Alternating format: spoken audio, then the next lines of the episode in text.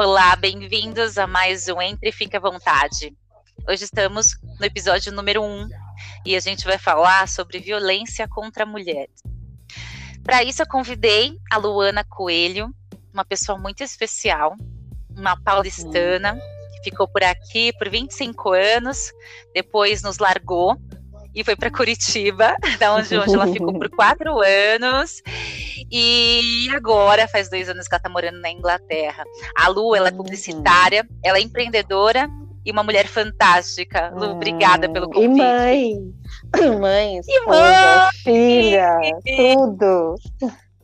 Mãe, esposa, filha, amiga. amiga. É isso aí, Ai, Obrigada pela ter aceitado o convite. Obrigada Seja bem. pelo convite, estou achando o máximo. Meu primeiro podcast. Eu tenho várias lives, mas podcast é o primeiro, meu amor. primeiro de muitos, né? Adoro a primeira Ai, vez. Verdade. E aí, por que, que eu quis abrir o nosso episódio número um do Entre Fica à Vontade, falando sobre violência contra mulheres, né? Eu acho que esse é um tema gritante, é um tema que merece nossa atenção. É, segundo os dados da ONU Mulheres, 1.206 mulheres foram vítimas de feminicídio em 2018. A cada dois minutos, uma mulher é agredida no Brasil. 88,8% dos feminicidas, ou seja, dos agressores, são companheiros ou, ou ex-companheiros das vítimas. 61% dos feminicídios são contra mulheres negras. E a cada oito minutos, uma mulher é estuprada no Brasil. 75,9% das vítimas de estupro possuem algum vínculo, algum tipo, tipo de vínculo com o agressor. E ainda não acabou. 71,8% das vítimas de estupro são menores de 18 anos. Isso, e olha, em, em 2018, olha só, 2018, 53.726 mulheres foram estupradas. estupradas. Nossa, engasguei aqui, estupradas. É para engasgar mesmo, minha amiga. Dá para engasgar, porque, porque na verdade dá um nó Exato. dá um nó na garganta e a gente não é. consegue nem falar, arrepia pensar nesses números, né? Muito. E aí é, é engraçado porque eu não sei você, Lu, mas assim, eu cresci sendo avisada de que tinha um inimigo externo, ou seja, as pessoas estranhas, principalmente os homens estranhos, eram ameaça. E aí eu uhum. lembro que quando eu era adolescente, isso acontecia mesmo. Quantas vezes estava voltando da escola e parava o carro e o cara colocava muito, um negócio para fora, né? Muito. Fora que você sempre faz aquele muito. caminho para a escola. Então, aquele cara que está no boteco da esquina, ou aquele cara que trabalha na barbearia, ou aquele cara que está fazendo uma obra, ou aquele cara. Vários, vários, de vários cenários, de vários vários lugares e, enfim, ele ele vai nos provocar, tipo, e a gente passa ali, olha para aquele cara e fala, ele vai mexer comigo. E a gente se é. sente acuada e a gente já se assusta. Eu tive muito isso também. Já tive um carro, quando eu ia para a escola uma vez, tinha um senhor que ele trabalhava num, parecia um estacionamento, assim, numa das esquinas que eu passava no caminho. E ele me olhava, sabe, querendo dar, dando risadinha, não sei o que, querendo ser aquele vovô simpático. Eu devia ter os meus 12 anos. Enfim, e aí uma vez ele me deu uma caixa de bombom, ele me parou, me abordou depois de todo Nossa. dia ele insistir em me dar bom dia, ele me dava bom dia, bom dia, e eu meio que dava uma ignorada, atravessava a rua, enfim. Um dia ele me abordou e me deu aquela caixa de chocolate, era a língua de gato da Copenhague, nunca vou esquecer. E ele me deu aquilo. Eu fiquei com medo de comer aquilo. E fiquei com claro, medo, né? fiquei com medo também de contar para minha mãe porque eu falei, cara, se eu conto isso pra minha mãe, minha mãe vai lá e vai destruir o cara, tipo, sabe? Vai falar que merda é essa, o que, que você tá pensando, não sei o quê. E eu ficava com receio, será que aí depois eu não vou poder ir pra escola mais sozinha? Será Olha, que quanta coisa tem envolvida, é, né? Muita coisa estava envolvida. Porque... Falar não é fácil. Não, não é. é denunciar é essa, essas coisas não é fácil. Além do que, assim, você é, é como se o que você fosse causasse isso, porque Exato. a gente não pode negar o, o, que assim a gente vai crescendo, o corpo vai vai vai moldando, vai aparecendo, uhum. né, os uhum. seios. E aí isso que chama atenção. De repente, é, a gente começa, eu usava roupa mais larga, é, eu, eu andava com cara feia, até hoje eu faço isso, tá? Uhum. Até hoje eu ando cara feia. Uhum. e já bati muita gente embalada, porque os caras vêm e, e, mesmo depois quando a gente cresce, a, a, os homens ainda vêm e acham no direito de segurar, de querer, ah, não, você não quer beijar, mas eles uhum. acham que não é assim. Quantas vezes a gente passou por isso na nossa, né, na nossa juventude? Nossa e eu já bati em várias pessoas, né? Eu acabei ficando um pouco agressiva. Eu porque é o medo. Bati, mas, mas aí. Xinguei, não tá escrito nas estrelas. Não tá no É, eu sei. eu lembro. mas assim, e aí tem outro ponto, né? A gente, então a gente tem essa coisa desde pequenas de que o inimigo é externo. Mas ninguém fala uhum. que o uhum. inimigo pode estar pode estar bem próximo. A eu uma vez eu estava conversando dorme com uma... inimigo, às vezes. Exatamente, aí que tem, eu até falar sobre isso, dormir com o inimigo, porque eu estava conversando numa, numa das oficinas de teatro que eu fiz, a gente estava uhum. montando uma, uma peça, e algumas, hum, algumas meninas começaram a contar hum, depois de que assim a gente faz faz vários é, aquecimentos, né, para você se soltar, para poder chegar num ponto de você uhum. falar coisas que estão presas. E aí nisso, várias, uma falou e várias começaram a chorar e contar também de namorados que, estupravam elas, porque elas não queriam e eles insistiam ter a relação sexual e elas Vivi, falavam que sangravam, que tinham dor. Gente, isso não é legal não precisa ir muito, muito longe, tá? Eu acho que eu nunca te contei isso e acabei até me esquecendo de contar esse fato para você. Mentira, quando a gente estava falando agora no pré-aquecimento aqui do nosso papo, é, mas enfim, o meu ex, o meu ex-namorado era assim, né? O meu relacionamento com o Terence, que era o seu amigo, que foi por isso que a gente se conheceu. É, a coisa boa que ele me deixou foi a herança de amigos muito queridos e tudo mais, e a experiência do que eu não quero para mim. E a experiência de eu hoje me dar conta de que eu tinha um relacionamento abusivo. De que eu, depois de um acidente de carro, ele foi me visitar. Nós, na verdade, quando eu tive um acidente de carro em 2000, 2008, eu estava separada dele, enfim. E ele foi me visitar no hospital, ainda a gente estava meio que recém-separados. Resolvemos voltar, né? A gente fica sensível, bibibi, volta eu estava na minha recuperação em casa, ele foi me visitar e quis transar comigo. Eu toda cheia de ponto na cara, não estava me sentindo disposta, não estava me sentindo bem.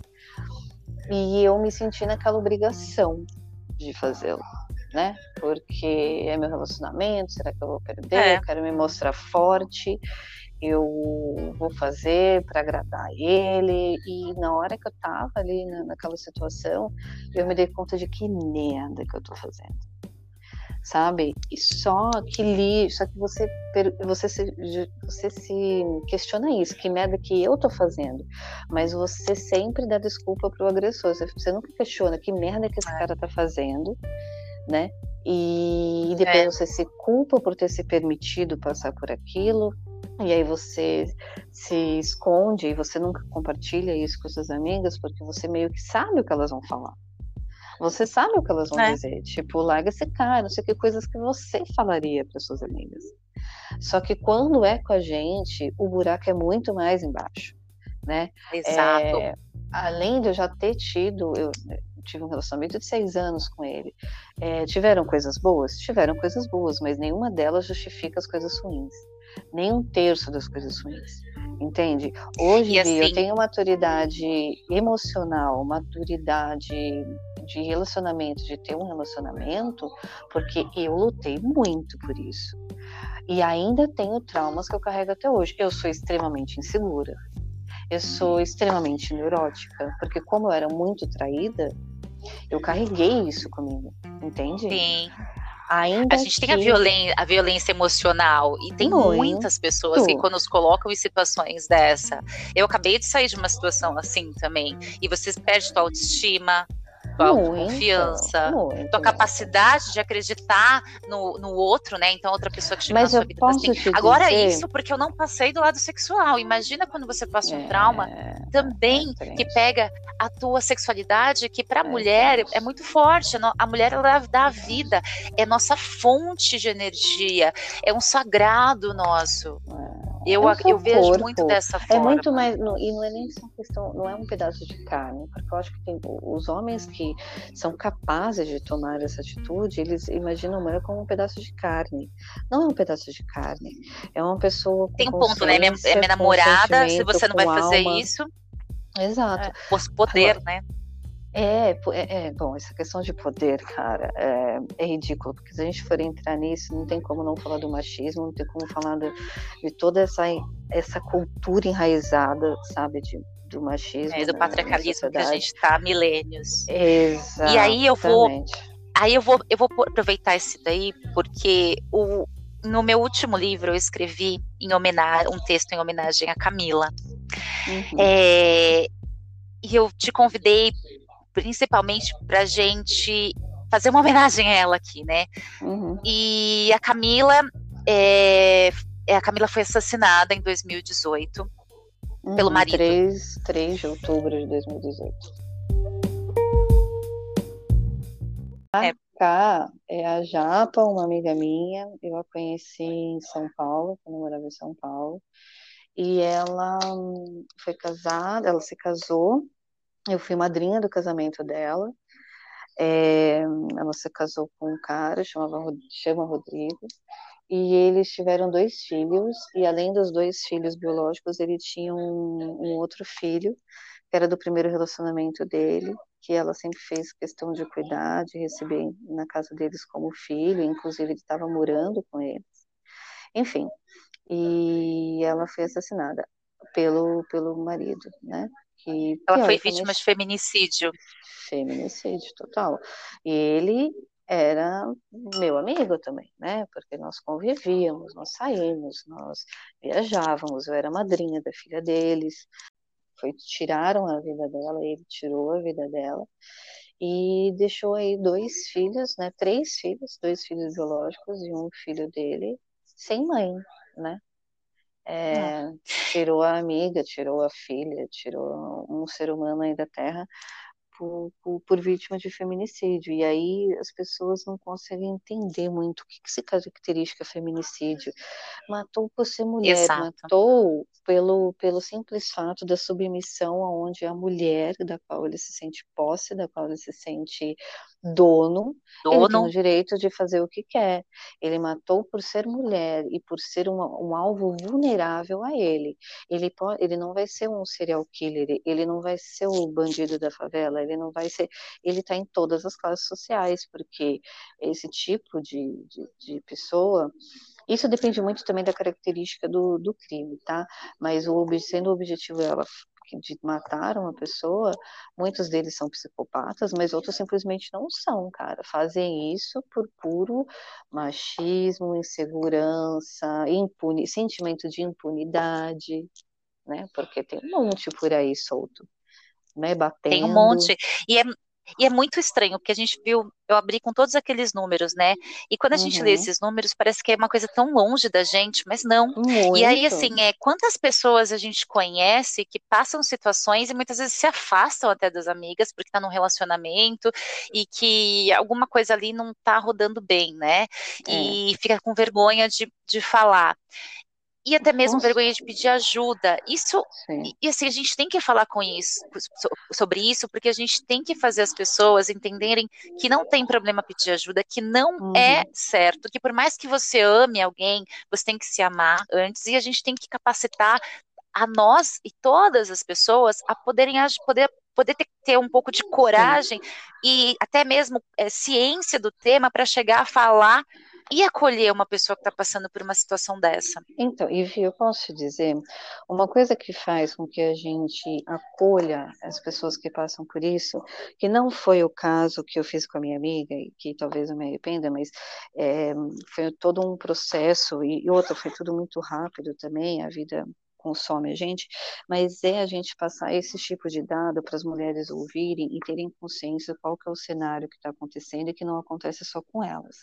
Mas mais do que isso, elas já sabem sobre a questão do amor próprio, elas já, já ouvem, já ouvem por aí a todo momento, entre o ciclo de, de amigas, entre o ciclo familiar e tudo mais. O que elas precisam entender é que você apresentou esses dados aí no começo, fazendo a abertura, e a lei que uma, uma lei que fez com que esse tipo de crime, feminicídio, ele se tornasse um crime qualificado, ela só foi aprovada em 2015.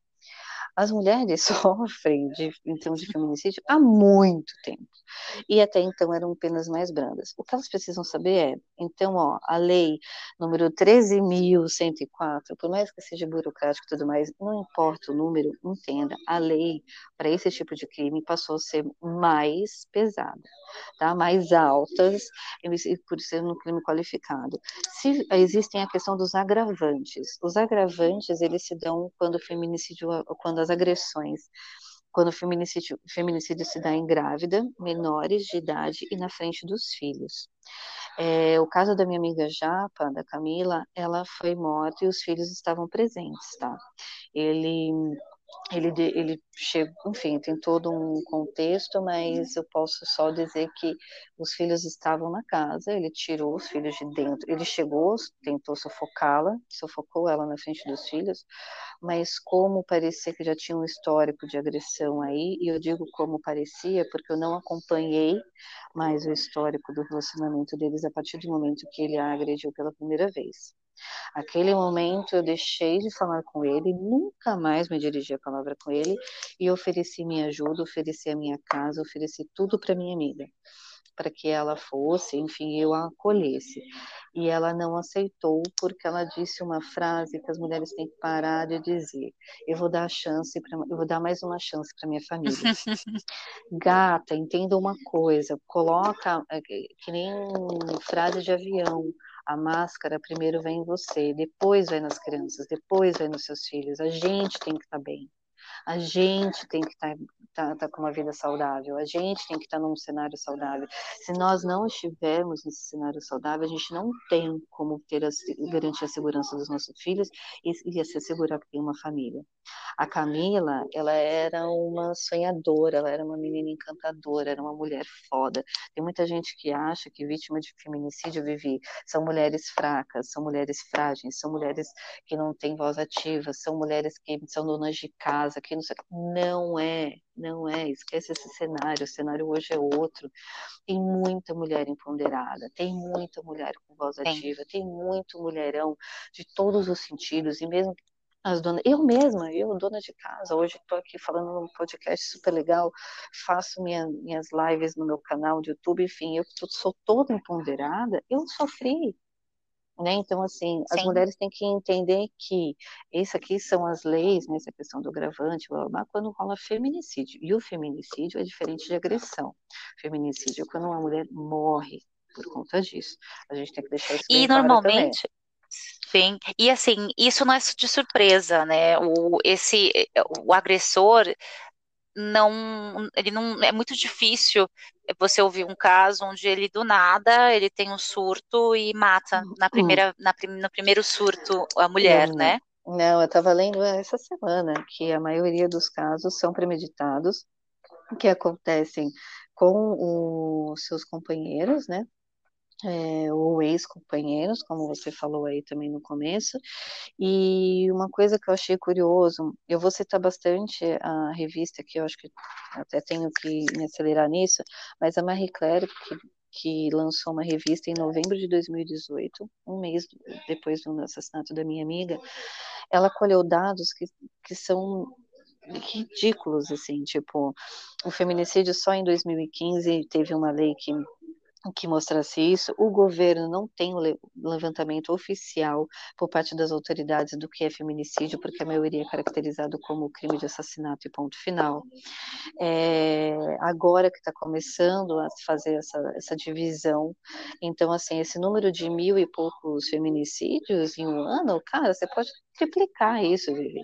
Porque os tantos é. outros foram considerados assassinatos, foram considerados crise doméstica, crise, sei lá, assassinato. Homicídio, né? Exato. E e aí o mais curioso também que a gente tem que falar para essas mulheres que estão nos ouvindo, ou para aquela que tem uma amiga que está passando por isso, que tem um parente passando por isso, que tem essas coisas, a gente tem que levar muito em consideração também a questão da transmissão geracional, que chama. A Marie Claire cita isso nessa matéria e eu achei muito curioso.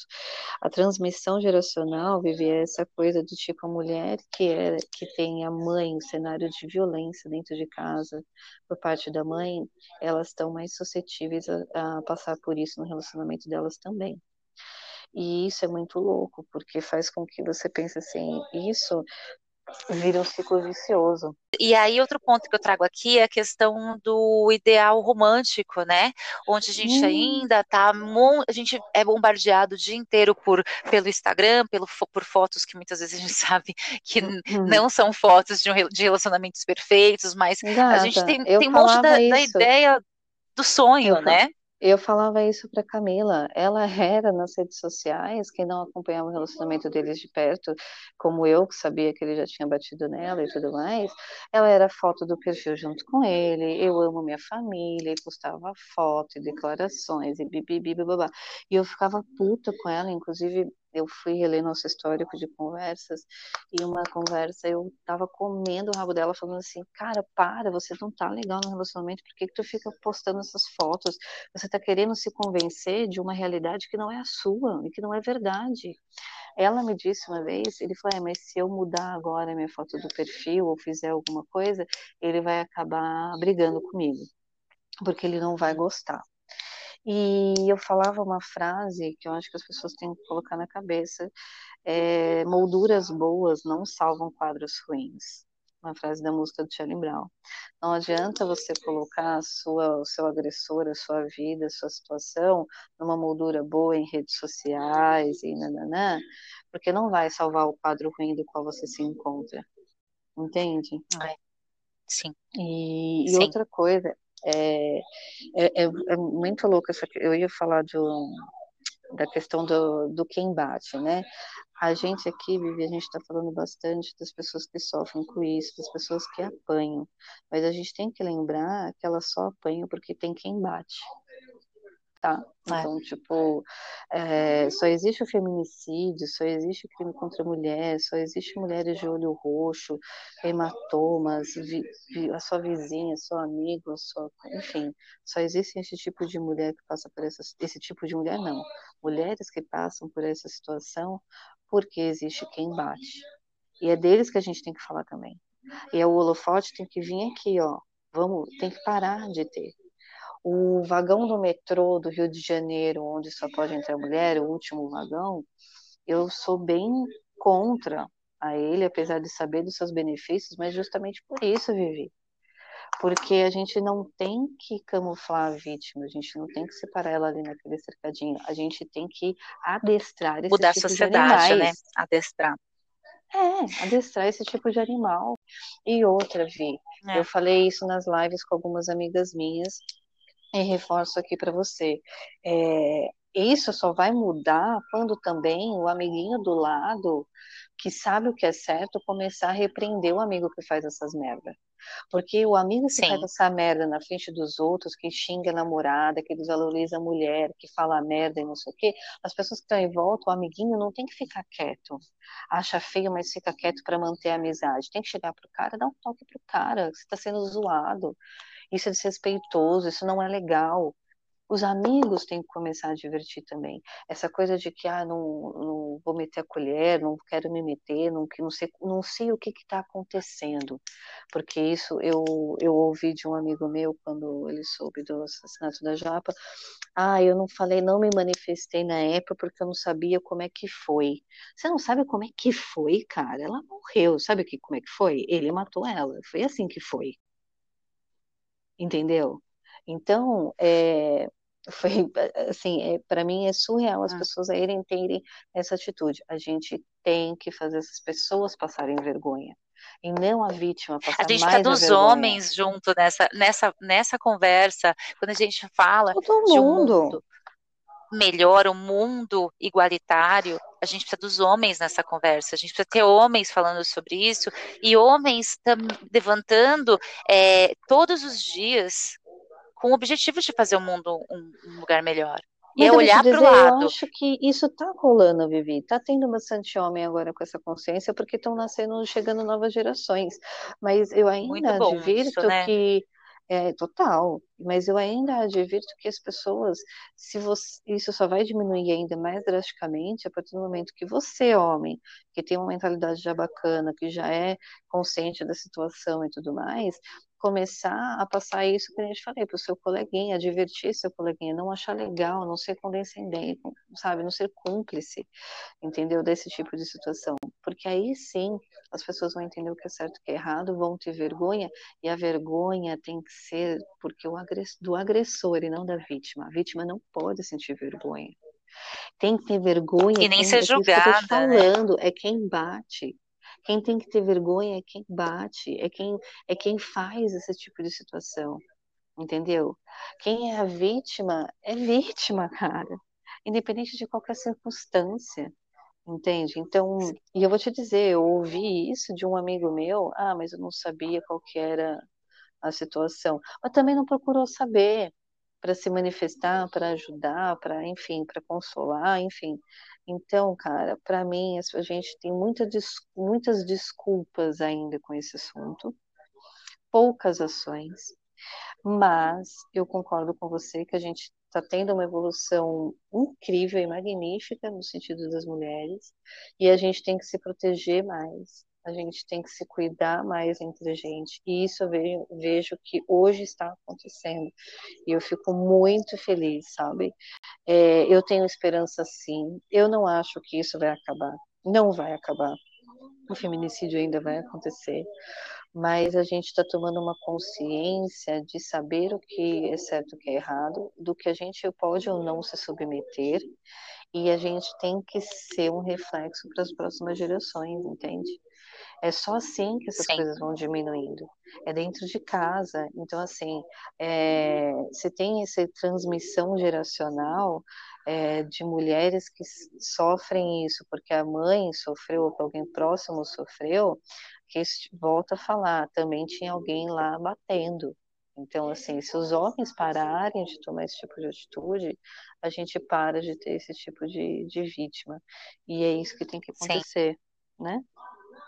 É uma conversa dura, né? Falar sobre isso, né?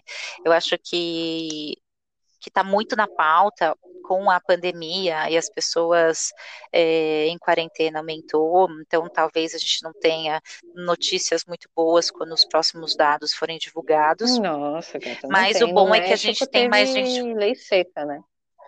Mas é, não... no Panamá, outros países. É. Mas assim, a, a, o bom disso tudo é que hoje as pessoas estão falando mais sobre isso.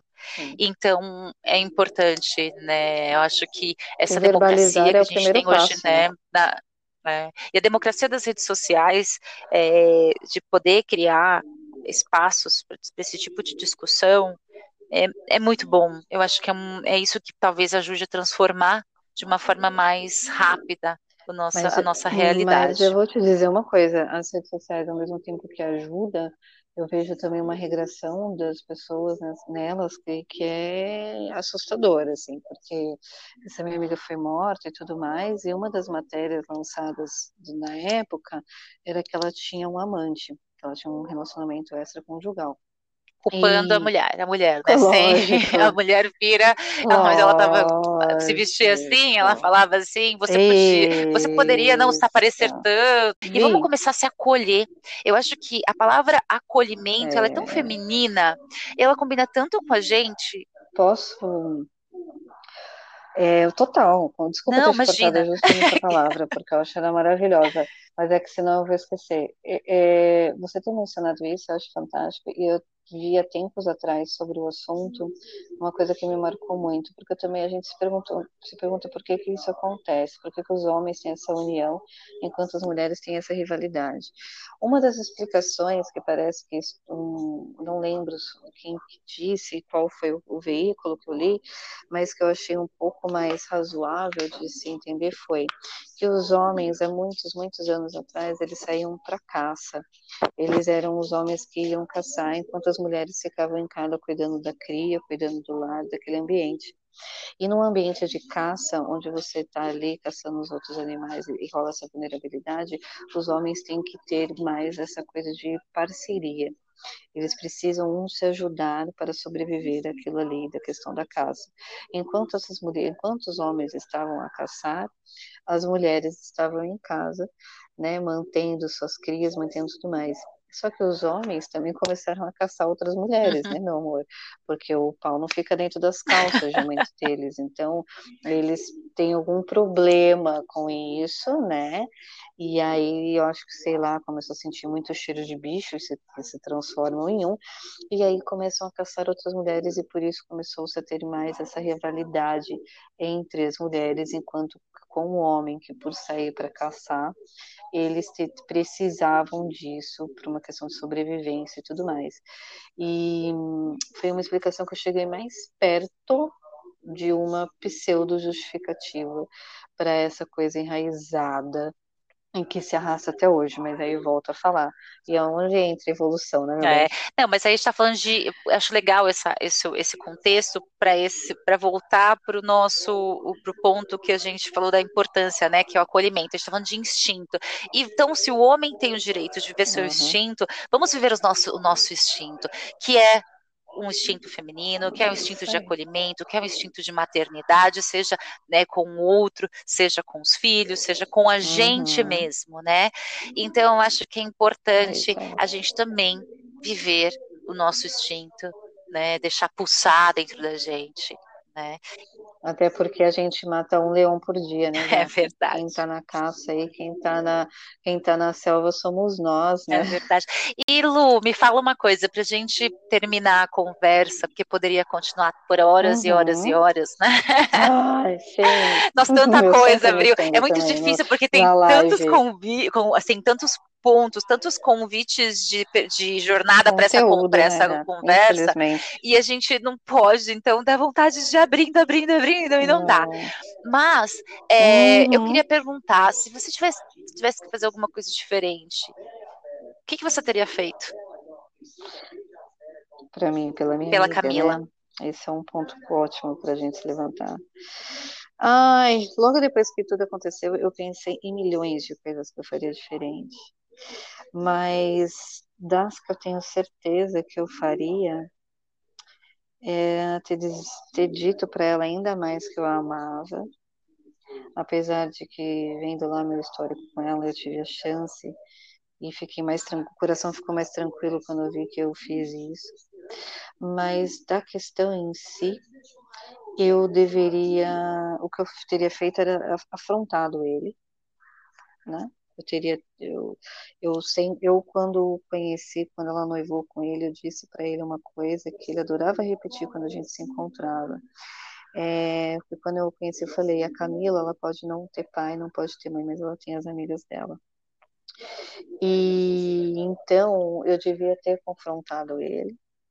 Era uma coisa que eu devia ter feito, fazer ele passar essa vergonha. Eu preferi causar nele a dor da, do ignorar, né?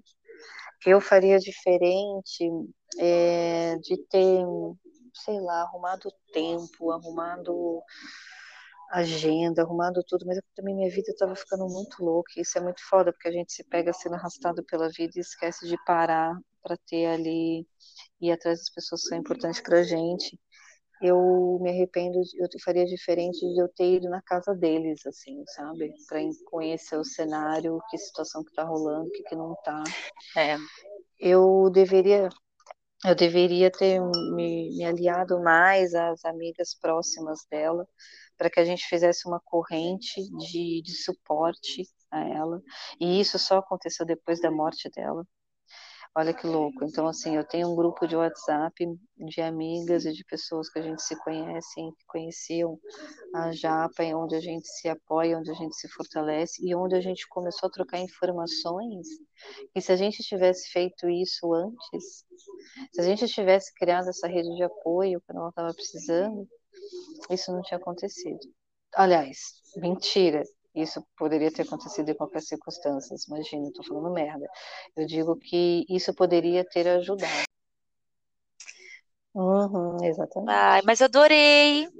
Eu acho que. Ai, muito obrigada. Essas conversas, espero que possam ter mais conversas sobre outros temas que não sejam tão uhum. pesados. Bora. Óbvio que esse tema é necessário, mas também é gostoso a gente dar muita risada e falar sobre coisas leves, né? Como os outros temas que eu adoro falar, né? Que é sexo, relacionamento, amor. Eu também falo pouco, né, é. né, amiga?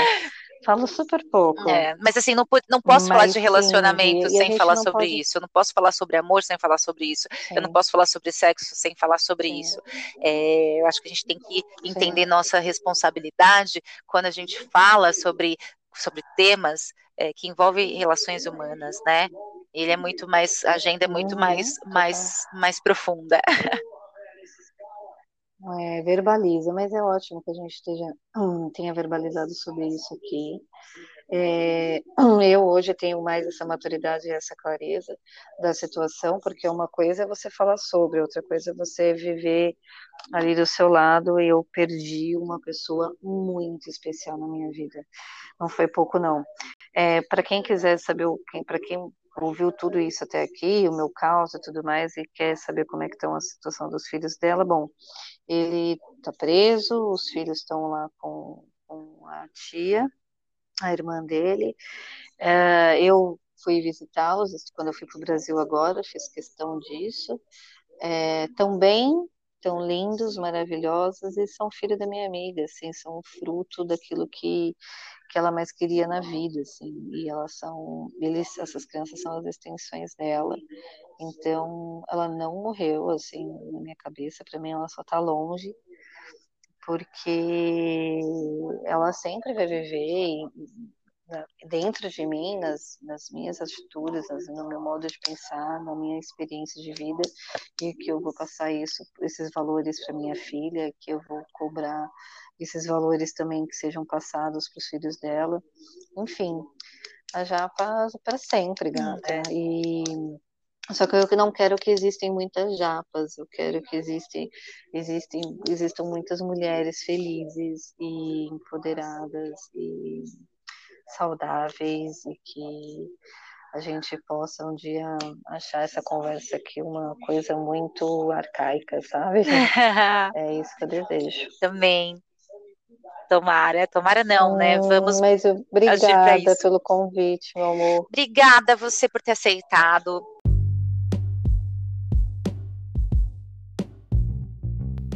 Muito obrigada a todos e todas e nos vemos no próximo episódio. Entre e fique à vontade.